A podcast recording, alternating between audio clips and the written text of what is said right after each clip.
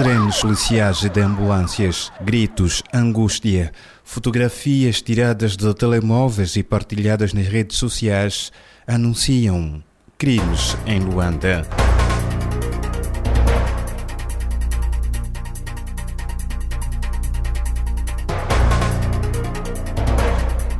Na capital angolana, a criminalidade violenta voltou a marcar as estatísticas policiais e deixou a população assustada. Essa situação de assassinatos que a cidade de Luanda, essa onda de assassinatos, eu estou muito assustado. Quem já foi vítima de um crime recorda o momento.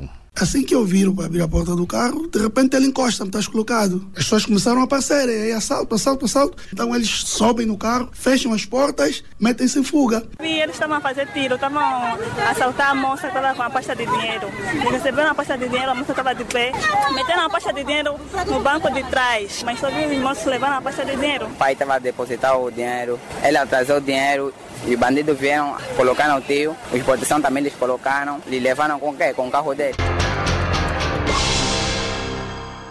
Estas vítimas saíram ilesas, mas nem sempre este é o final. No mês de novembro, mais de 10 crimes que culminaram em assassinatos que voltaram a aumentar o sentimento de insegurança entre os cidadãos. Em dois dias seguidos, por exemplo, aproximadamente 10 pessoas são assaltadas e assassinadas em plena luz do dia.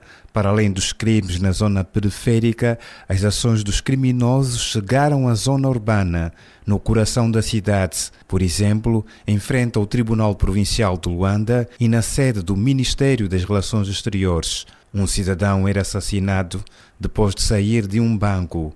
No mesmo dia, aconteciam outros crimes, dois assaltos em Viana e no Rocha Pinto. Neste último, uma das vítimas do assalto foi um oficial superior comissário da polícia que viu seu motorista a ser assassinado e lhe retirado valores monetários. Quase todos os crimes com o mesmo modus operandi. As vítimas foram perseguidas após levantarem dinheiro em instituições bancárias. No dia seguinte, outro crime. Um cidadão de nacionalidade russa morre após assalto e disparos de arma de fogo. O cidadão saía também de uma agência bancária no bairro Alvalade, distrito da Maianga, uma das zonas consideradas de elite em Luanda. A polícia confirmou a morte. O homicídio voluntário que ocorreu no bairro do Alvalade, em que um cidadão de nacionalidade russa saía de uma instituição bancária e foi perseguido por 12 indivíduos a bordo de uma motorizada que o interpelaram. Pediram-lhe a pasta e ele resistiu,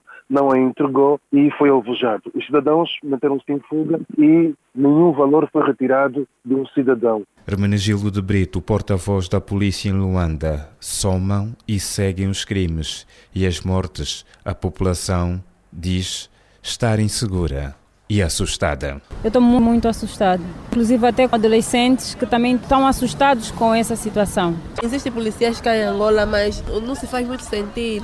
Por vezes os policiais estão lá a mandar parar os carros, mas tem assalto aí. Até o policial chegar, a senhora já morreu. Eu digo que a nossa justiça aqui em Angola não está nada bem. Porque a gente agarra um elemento, tirou vida. A gente leva na polícia, passado dois dias, ele sai. Por isso que a onda desses meninos que estão a fazer esses assaltos de cada vez está pior. E eles se agabam. É, é o quê?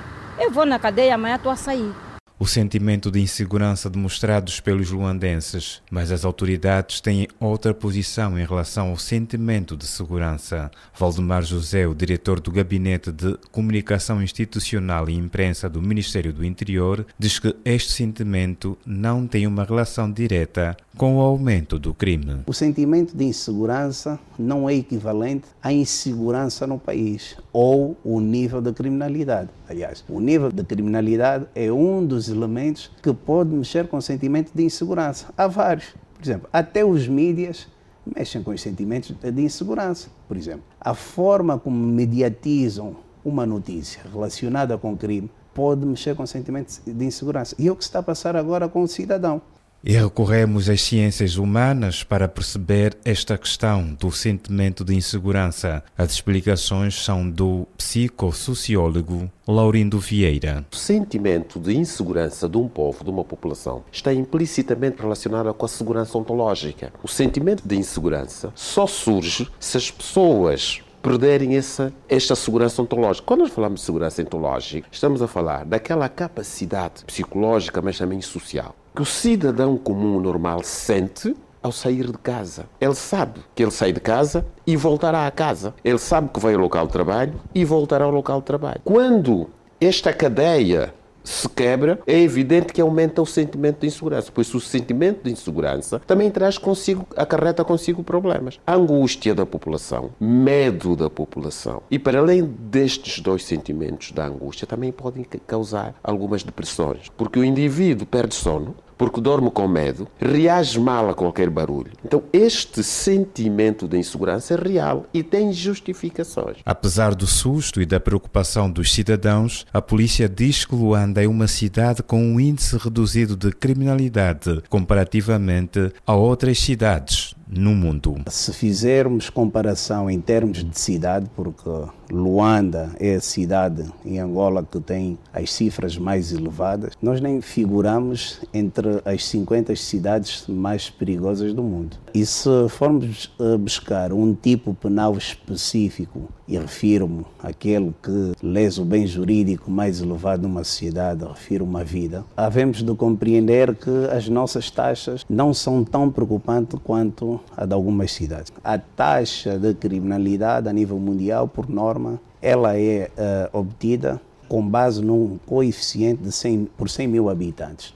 Se nós fizermos o cálculo do número de crimes por 100 mil habitantes e dividir pelo número de habitantes que temos, havemos de compreender e vejam que essas cidades que eu vou agora citar têm muito mais cidadãos do que a de Luanda e ainda assim esse rácio, este resultado é muito mais elevado. Cidade de Cabo está com uma taxa de 166 crimes. Homicídios, só me refiro aos homicídios. São Paulo, 138, Tijuana, 138, e agora vou para as mais baixas das 50. Estados Unidos, eh, estado de Detroit, está com 38, Nova Orleans, 36, eh, e Angola. Angola, o ano passado, a nossa taxa de homicídio, e em específico vou falar da geral, teve um resultado de 4,91. Quer dizer, estamos muito abaixo daquilo que é a média mundial. Agora, se me perguntarem que preocupa, sim, estamos a falar de vida ainda que fosse uma vida, ela é preocupante. Valdemar José, o diretor do Gabinete de Comunicação Institucional e Imprensa do Ministério Angolano do Interior, aqui a dizer que Luanda é uma cidade com baixo índice de criminalidade comparativamente a outras cidades do mundo. Angola registrou no terceiro trimestre deste ano de 2019 mais de 18 mil crimes de natureza diversa,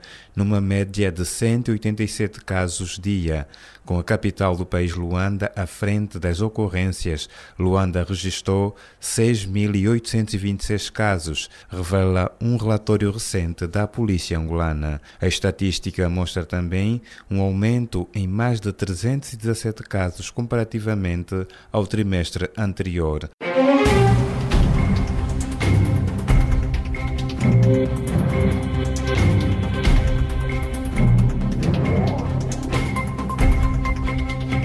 Desta onda de crimes, sobretudo com um elevado grau de violência, a sociedade reage com mensagens nas redes sociais e debates nos órgãos de informação, conversa nos táxis em vários pontos da cidade. A direção do MPLA, o partido no poder em Angola, recomendou aos órgãos de ordem e tranquilidade pública e segurança, medidas adequadas à manutenção da ordem pública e estabilidade social face aos assaltos registrados nos últimos dias na capital do país. O comandante provincial de Luanda da Polícia Nacional reagiu e veio a público dizer, em poucas palavras, que os crimes violentos praticados por marginais vão ter uma resposta adequada por parte da polícia, garantiu Eduardo Cerqueira. Há bandidos armados E os bandidos armados terão na polícia a resposta adequada. A resposta de acordo com a lei. E são várias as causas apontadas para o crescer da criminalidade. Há especialistas que indicam impunidade e a falta de programas de reeducação nas cadeias que permitam a reinserção dos ex-reclusos no mercado de trabalho como sendo uma das causas do aumento exponencial da criminalidade nas grandes cidades angolanas, em particular em Luanda. E há quem também considera que o atual quadro econômico e social que o país está a viver como razão para a prática de crimes. Pela situação política e econômica que o país está a viver, é possível que o povo ou a população está desesperada, então eu acho que estão à procura da, da forma mais fácil de sobrevivência, é assaltando para obter lucros fáceis, dinheiro rápido e matando as pessoas. O comandante-geral da Polícia Nacional, Paulo de Almeida, também partilha da mesma opinião. Estamos a atravessar uma situação bastante característica e crítica do país, sobretudo no âmbito social, econômico e financeiro. Portanto, não há como não ter repercussões negativas na segurança pública. Quem não embarca neste pensamento é o presidente angolano. João Lourenço falou sobre a criminalidade na recente reunião do Comitê Central do MPLA o partido que dirige, onde disse que a situação social não pode justificar a opção pelo crime. Preocupa-nos saber que algumas vozes ligam estes crimes à deterioração das condições sociais, ao desemprego. Com esta forma simplista de abordagem, estaremos a justificar, se não mesmo a legitimar, o recurso à violência por parte de quem atravessa, por vezes temporariamente, momentos difíceis na vida, o que acontece em todas as sociedades. Que não se defenda o princípio de que ser pobre ou desempregado se é a partida um potencial criminoso, um potencial assassino, porque pensar assim é injusto e discriminatório. Presidente angolano e também presidente do MPLA, João Lourenço, e a criminalidade em Luanda.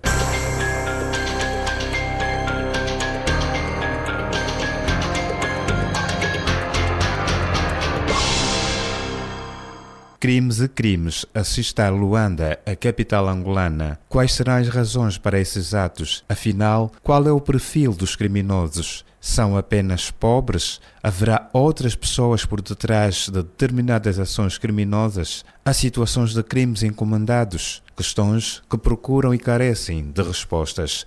A polícia investiga e promete esclarecer alguns casos. Por exemplo, em relação ao assassinato do cidadão russo, já há suspeitos que estão detidos. Nos crimes dos últimos dias, um denominador comum. As vítimas saíram de agências bancárias. Voltamos a falar sobre a segurança nas instituições bancárias, segurança com os meios da própria instituição e dos serviços de segurança privada. A polícia está a investigar a possível ligação de bancários aos recentes assaltos. Clientes bancários querem maior segurança com a presença da polícia junto às agências. Há mesmo suspeitas do alegado envolvimento dos funcionários bancários em assaltos que as pessoas aí já nem confiam mais nos bancos. Você vai lá tirar um monte de dinheiro, fica logo desconfiado que alguém vai te denunciar aos bandidos para poder se assaltar. Ela foi assaltada nessa agência e as pessoas que, que lhe assaltaram depois ligaram para o funcionário do banco e mencionaram o nome do funcionário e disseram: Ah, Fulano, tu disseste que a senhora ia sair com muito dinheiro, a senhora só saiu com mil dólares. Ela só saiu com mil dólares, ela já nos entregou os mil dólares, mas tu disseste que ela ia sair com muito dinheiro,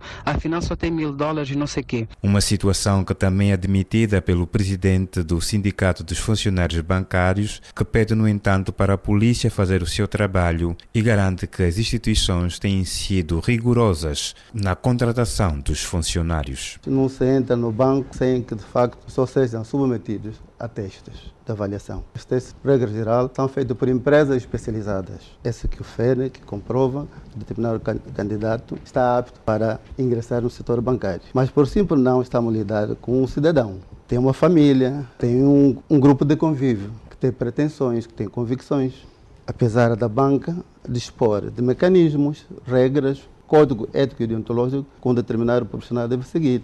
Mas demanda de educação cada pessoa leva a se enquadrar no setor bancário. Também com muita pena que nós temos estado a acompanhar a ligação de bancários com um grupo de malfeitores. Queremos que a polícia faça o seu trabalho e, de facto, se faça a decantação daqueles que querem ser bancários, de facto, para continuar a fazer o exercício bancário, daqueles que são delinquentes infiltrados no setor bancário, para que sejam, de facto, expulsos. Felipe Maquengo, presidente do Sindicato dos Bancários de Angola, já a Associação Angolana de Defesa do Consumidor do Produto e Serviços Bancários, sugere medidas como o reforço do policiamento nas imediações dos bairros onde estão situadas as agências bancárias. Pede ainda maior controle sobre a atividade dos empregados bancários, como a proibição do uso de telemóveis nos balcões. E o Ministério do Interior convocou recentemente os gestores bancários e empresas que prestam serviço de segurança aos bancos para analisar a situação. Serem encontrados aqui caminhos que propiciem uma melhor segurança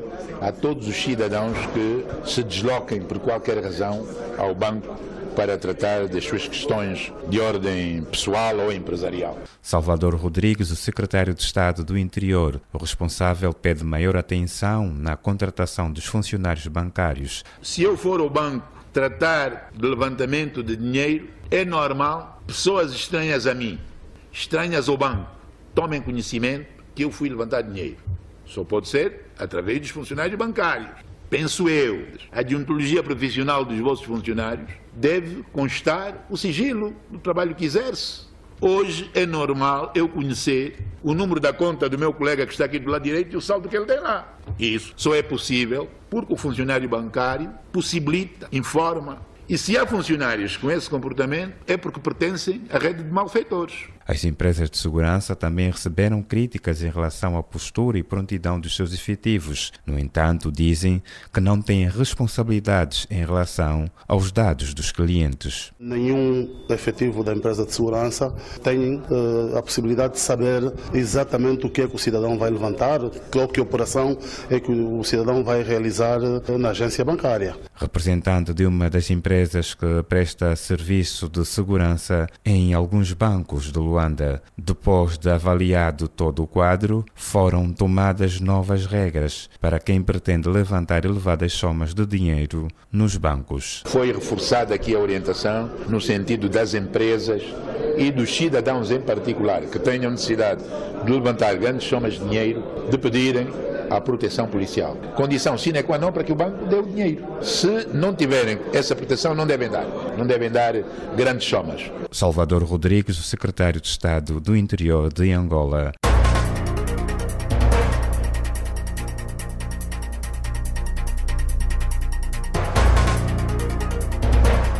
Após esta onda de assaltos e assassinatos, outras medidas de segurança foram reforçadas, com o um cerco apertado aos automobilistas e também motociclistas. Aos automobilistas, uma atenção especial aos táxis azuis e brancos, uma vez que grande parte dos criminosos usam estes meios para praticarem as suas ações. Entre vários aspectos que vamos uh, fiscalizar, vamos incidir sobre a questão dos veículos com os vidros fumados, dos veículos veículos que fazem uso de sirenes uh, e flash, e aqui podemos dar exemplo uh, relativamente a medidas da polícia, que vamos implementar tem a ver com a retirada dos fumos dos veículos que os seus proprietários tenham postos estes fumos, porque na verdade não há autorização nenhuma para a colocação de vidros fumados, obedece a regras próprias do decreto presidencial 185/13 de 7 de novembro, que define como é que devem ser colocados esses fumos, onde e como é que devem ser colocados nos veículos. Também dizer que, em especial nos veículos